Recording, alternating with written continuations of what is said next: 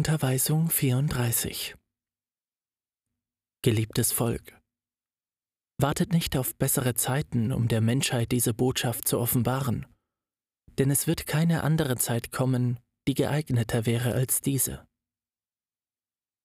Öffnet eure Augen der Wirklichkeit und träumt nicht länger von den Eitelkeiten der Welt.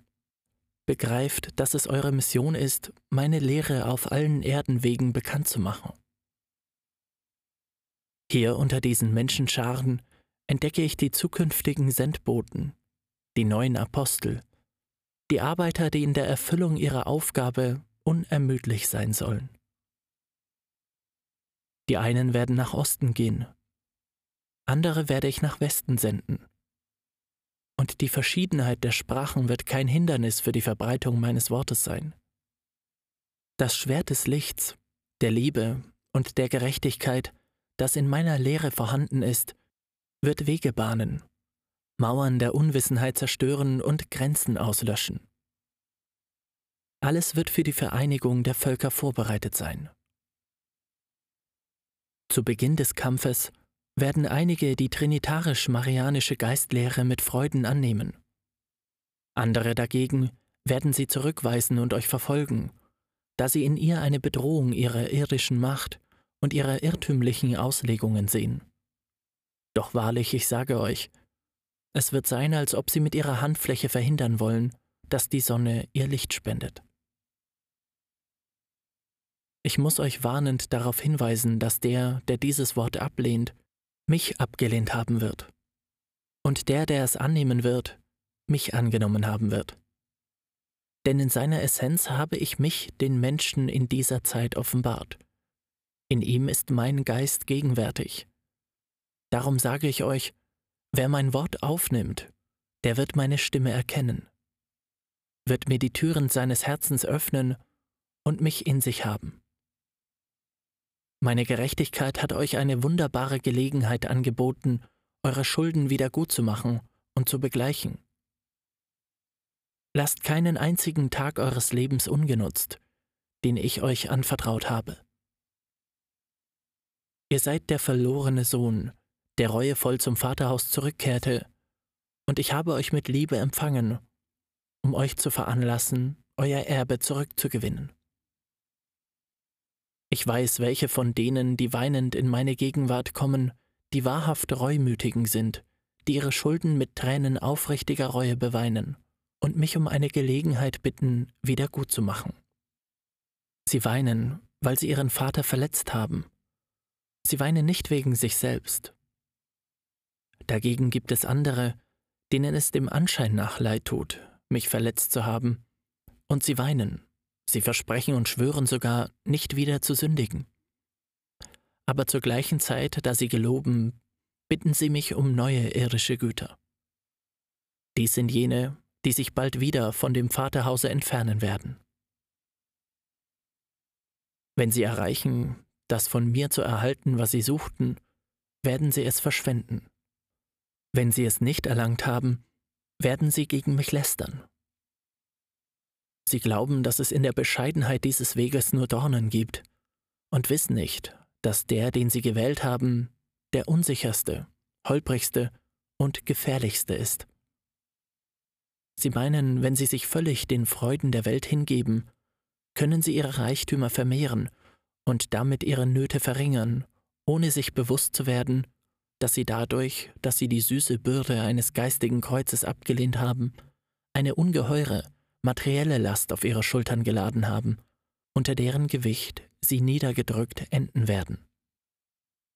Wie wenige sind es, die danach trachten, im Paradiese des Friedens, des Lichtes und der Harmonie zu leben, indem sie mit Liebe die göttlichen Gesetze erfüllen.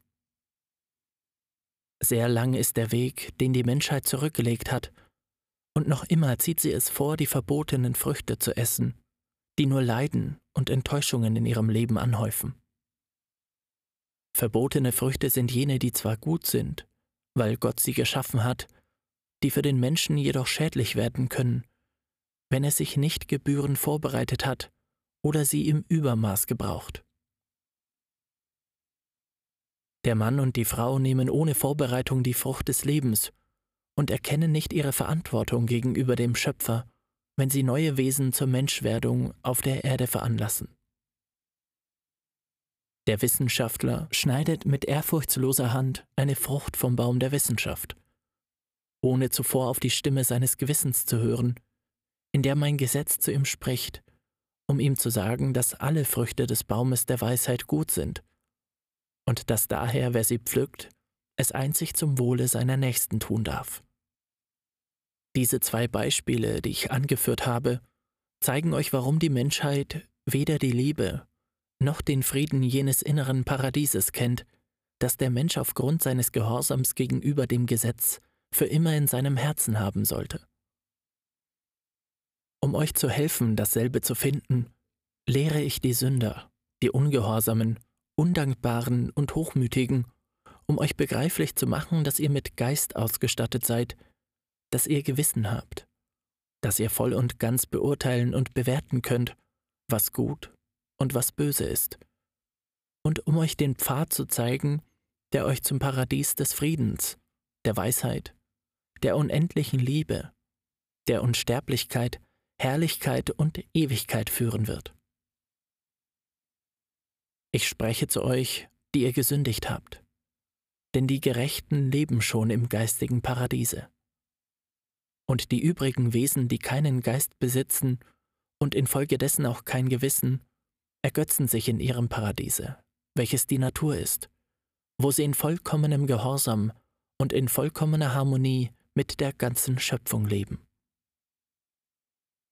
Heute erhelle ich den Weg, auf dem ihr euch entwickeln sollt und an dessen Ende ihr mir begegnen werdet. Ich nötige euch nicht, doch ich mache euch darauf aufmerksam, dass, wenn ihr nicht auf diesen Ruf hört, ihr bald aus eigenem Antrieb kommen werdet, den Weg der Erlösung zu suchen. Aber dann werdet ihr vor den Schrecken eurer Unmenschlichkeit, eurer Vermessenheit und eures Hochmuts fliehen. Ich komme nicht mit Strenge zu euch. Ihr selbst seid es, die ihren Verfehlungen die verdiente Strafe geben. Mein Volk, in deinem Herzen lasse ich die Essenz meines Wortes, damit ihr euch geistig davon nährt. Denn euer Herz ist wie eine Blume, und sein Duft ist die Liebesessenz, die ich in dasselbe hineingelegt habe. Lasst diese Blume nicht welk werden, denn bald würde sie ihren Wohlgeruch verlieren. Empfindlich sind die Blumen eurer Gärten, aber empfindlicher ist euer Herz und mehr noch seine göttliche Essenz. Nach 1950 werdet ihr mein Wort nicht mehr durch diese Verständigungsorgane empfangen, die ihr Stimmträger oder Dolmetscher genannt habt. Die einen werden von dieser Erde zum geistigen Tale aufbrechen, die anderen werden bleiben, um die ersten Inspirationen zu empfangen, die der Zwiesprache von Geist zu Geist vorausgehenden Zeichen. Wenn diese Zwiesprache sich unter euch zu entwickeln beginnt, werdet ihr in Wahrheit die Lehre zu ergründen und zu begreifen beginnen, die ihr derzeit erhaltet und gleichzeitig werdet ihr meine Essenz von allen Unvollkommenheiten zu trennen wissen, die der Stimmträger meinem Worte beigemischt haben mag.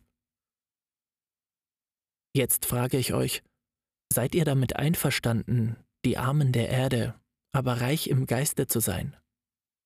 Oder zieht ihr die Freuden der Welt, den Erkenntnissen des ewigen Lebens vor? Ich segne euch, denn in eurem Herzen sagt ihr mir, Herr, Nichts ist der Herrlichkeit, dein Wort zu hören, vergleichbar. In dieser Zeit gebe ich euch eine neue Botschaft, das dritte Testament. Viele sind Zeugen dieser Kundgebung gewesen. Doch wahrlich, ich sage euch, nicht ihr werdet es sein, die den ganzen Sinngehalt dessen, was ich euch offenbart habe, verstehen werden, noch werdet ihr die Bedeutung ermessen, die diese Botschaft hat. Oft habe ich euch eine Unterweisung gegeben, und ihr habt sie irrtümlich ausgelegt, weil ihr vermaterialisiert seid. Und während ich zu euch von geistigen Erkenntnissen sprach, habt ihr ihnen einen materiellen Sinn gegeben. Es werden andere, geistig entwickeltere Generationen kommen, und wenn sie die Unterweisungen studieren, die diese Offenbarungen enthalten, werden sie vor geistiger Ergriffenheit erbeben. Ein andermal werden sie sich an dem sanften Frieden meines Wortes erfreuen, und bei anderen Gelegenheiten werden sie verwundert sein über das, was sie in meinen Lehren der Liebe finden werden. Dann werden sie sagen, wie ist es möglich, dass die damals anwesenden Zeugen dieses Wortes sich nicht seines Sinnes, seiner Größe und seines Lichtes bewusst wurden? Es wird nicht das erste Mal sein, dass dies geschieht.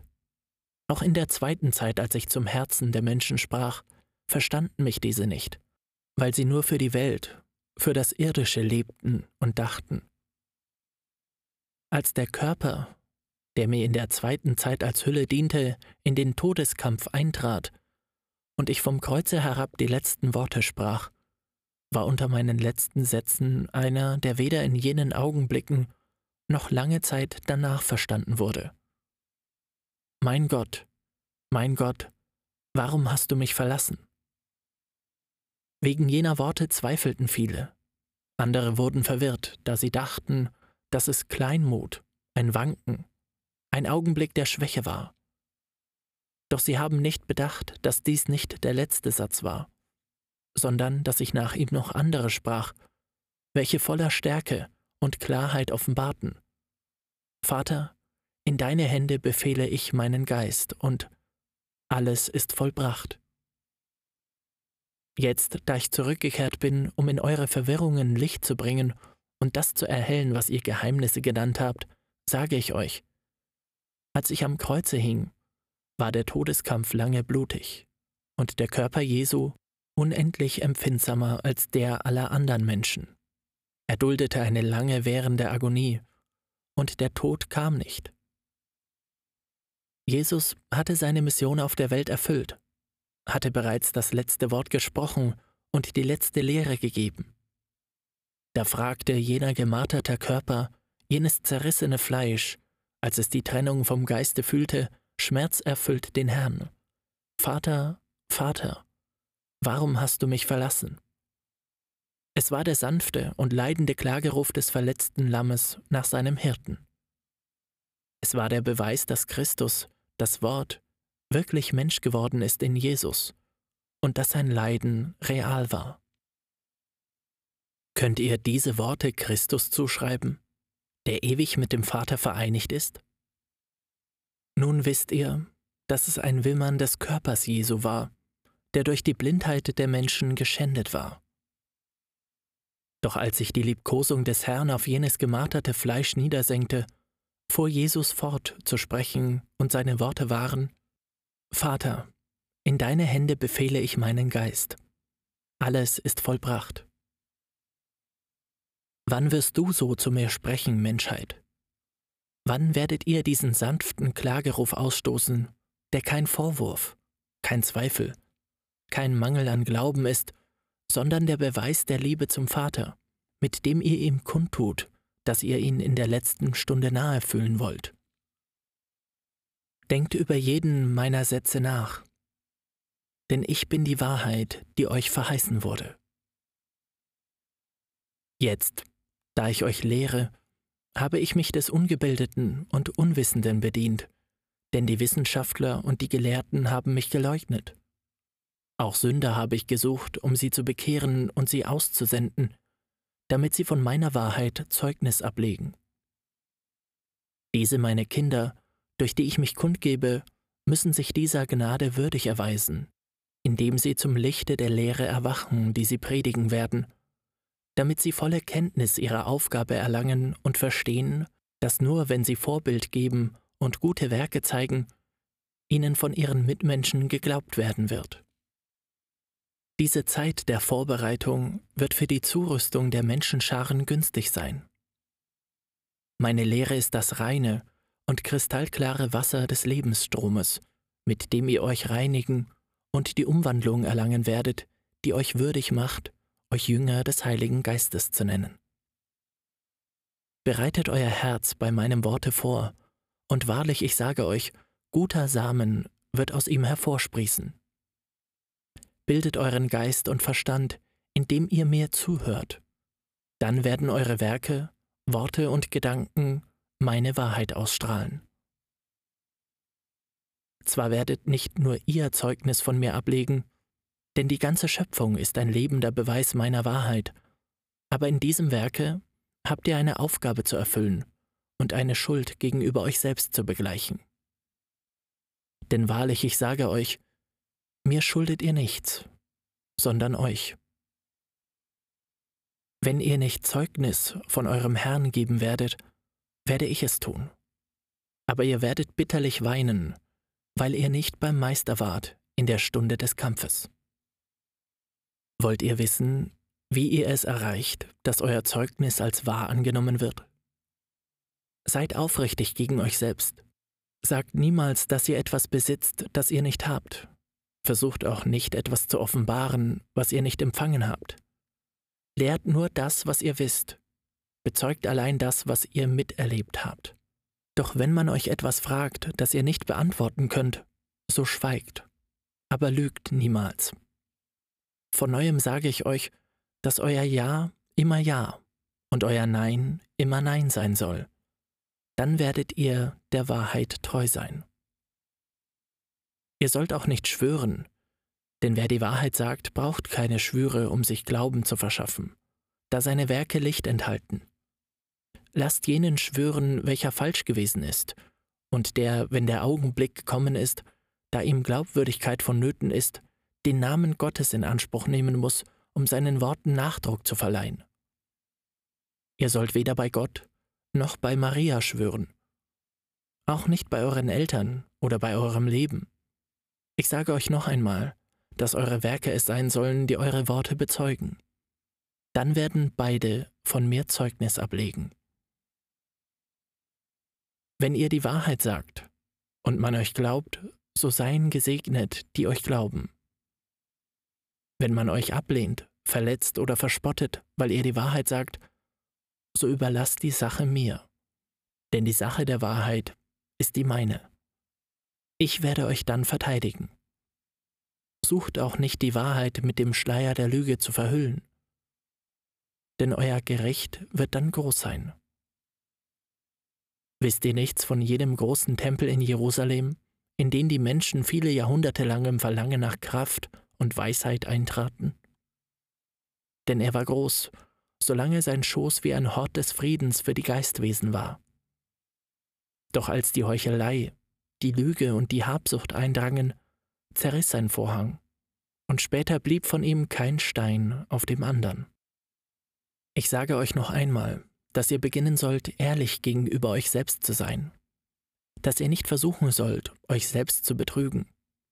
Das heißt, dass ihr anfangen sollt, die Wahrheit zu lieben. Der Zeitpunkt rückt näher, an dem die großen Häupter der Welt fallen, an dem die Nationen mein göttliches Gericht fühlen sollen. Wie viel Wegeschrei wird dann unter den Menschen sein? Eine Welt der Falschheiten, der Irrtümer und Ungerechtigkeiten wird verschwinden, damit an ihrer Stelle das Reich Gottes errichtet wird, welches Gerechtigkeit und Licht ist. Für viele Menschenwerke wird es das Ende sein, doch für die Zeit der Vergeistigung wird es der Anfang sein. Die Welt, die verschwinden wird, wird die Welt der Verderbtheit sein, die ihr geschaffen habt, in der die Starken die Schwachen unterdrücken aus der sogar die Unschuld der Kinder entschwunden ist, in der die Eltern die Kinder und die Kinder die Eltern nicht verstehen. Diese Welt, in der die heiligsten Prinzipien und Institutionen von den Menschen entweiht worden sind und in der man sich gegenseitig tötet, statt sich als Geschwister zu lieben. Damit dieses neue Babel verschwindet, muss seine Verderbtheit mit der Wurzel ausgerissen werden wie Unkraut. Der Schmerz wird groß sein. Aber in diesem Leidenskelch werden sich die Unreinen läutern und die Blinden ihre Augen öffnen. Der Tod wird den Erdenlauf vieler Menschen anhalten, doch nicht um sie zu vernichten, sondern um sie in das Leben zu bringen. Von den bösen Werken der Menschheit wird nichts übrig bleiben, doch auf den Trümmern eurer Vergangenheit werde ich eine neue Welt als ein großes Reich erstehen lassen, in welchem die Menschheit wie eine ausgedehnte Familie ist, die in Frieden lebt, die liebt, die in meinem Gesetze der Liebe fühlt und denkt. Neue Generationen werden die Erde bevölkern und sowohl geistig als auch materiell die Früchte der Erfahrung und der Entwicklung ernten, die ihre Vorgänger hinterlassen haben. Denn aus der gesamten Vergangenheit werden sie die guten Früchte auswählen. Über die unvollkommenen Kulte für meine Göttlichkeit wird sich eine wahrhaft geistige Gottesverehrung erheben, ebenso wie sich auch über die materialistische Wissenschaft der Menschen der Gegenwart eine neue Wissenschaft im Dienste der Geschwisterlichkeit, des Wohlergehens und des Friedens erheben wird. Die Getrenntheit der Menschen wird verschwinden, und so wie sie sich in ihrer Zwietracht voneinander entfernten und für jedes Volk Dialekte und Sprachen schufen, so werden, wenn die Harmonie auf der Erde zu erstrahlen beginnt, alle das Bedürfnis fühlen, sich mit einer einzigen Sprache zu verständigen. Wahrlich, ich sage euch, die geschwisterliche Liebe zueinander wird ihnen dies Werk erleichtern, denn es wird auf mein Gebot gegründet sein, das euch sagt, liebt einander.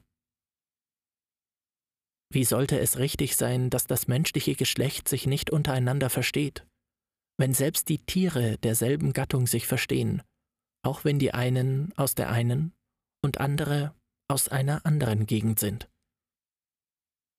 Vereinigt euch in Liebe unter der Inspiration eures Vaters, und er, der das Alpha und Omega der ganzen Schöpfung ist, wird euch die universelle Sprache eingeben.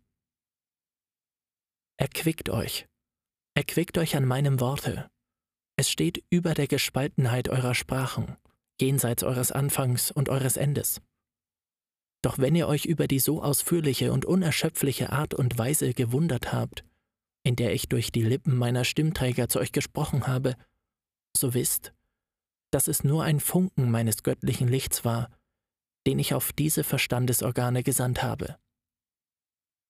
Ihr fragt mich, Herr, wenn du uns ausgewählt hast, um Zeugen dieser Kundgabe zu sein, warum hast du uns dann nicht von den Leiden und Missgeschicken der Erde ausgeschlossen? Darauf antworte ich euch, dass es notwendig ist, dass ihr, auch wenn es nur ein wenig ist, den Leidenskelch leert, den eure Geschwister trinken, damit ihr ihre Leiden versteht. Wenn ich euch gesagt habe, dass in dieser Zeit alles zerstört werden wird, was der Hochmut und die Schlechtigkeit der Menschen geschaffen hat, glaubt ihr da nicht, dass es auch bei euch etwas zu zerstören, zu beschneiden oder zu sühnen gibt? Ihr seid begnadet, aber zugleich sehr heimgesucht durch die Prüfungen. Doch wenn euch der Schmerz wachsam erhält, sollt ihr daran denken, dass es nur ein Tropfen des Bittertranks ist, den andere Völker trinken.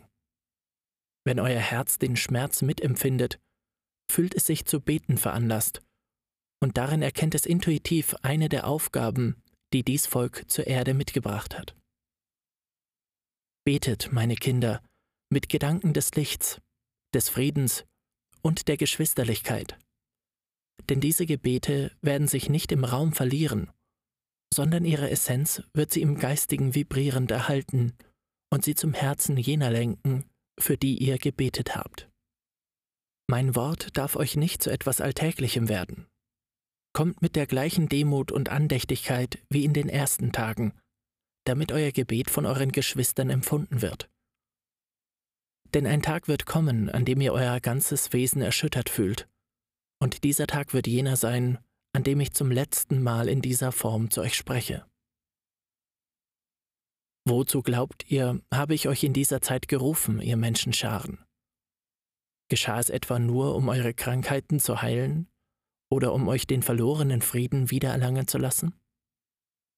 Nein, Volk.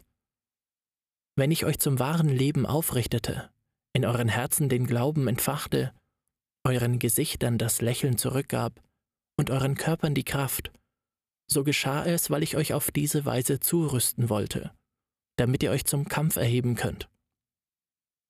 Aber ich sehe, dass viele an sich selbst denken und meinem Unterricht nur beiwohnen, um den Frieden ihres Geistes zu suchen, ohne das geringste von der Aufgabe wissen zu wollen, die auf sie wartet. Andere entfernen sich, sobald sie das empfangen haben, was sie begehrten, ohne sich dafür zu interessieren, den Sinngehalt meiner Lehre zu studieren und zu verstehen. Ihr alle seid gerufen worden, um an diesem Werke teilzuhaben.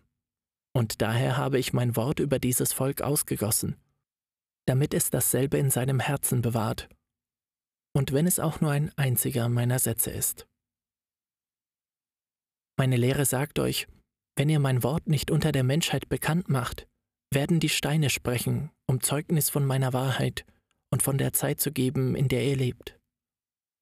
Doch wartet nicht, bis die Steine sprechen, denn sie werden es tun, indem sie die Erde erbeben lassen, die Meere aufwühlen oder in Strömen aus den Kratern der Vulkane hervorbrechen. Besser wird es sein, euch rechtzeitig vorzubereiten, damit wenn diese Welt durch Seuchen, unbekannte Krankheiten und Trübsale aller Art verheert wird, ihr, auf alle Wege der Erde verstreut, den Herzen mein gütiges, stärkendes Wort bringt, damit ihr wie eine sanfte Brise zu jenen kommt, welche von den Orkanen gepeitscht worden sind. Legt eure Trägheit ab und nutzt die kostbare Zeit, die ihr heute genießt, denn ihr wisst nicht, ob ihr in den kommenden Zeiten die Ruhe habt, um ein Wort zu studieren und euch in dasselbe zu vertiefen. Betet als gute Jünger und erfüllt euer Herz mit edlen Zielen.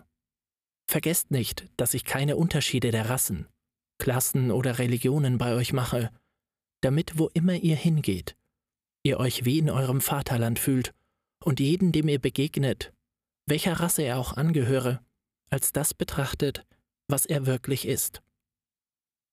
Euer Bruder und eure Schwester. Ich brachte euch dies Wort und ließ es euch in eurer Sprache hören.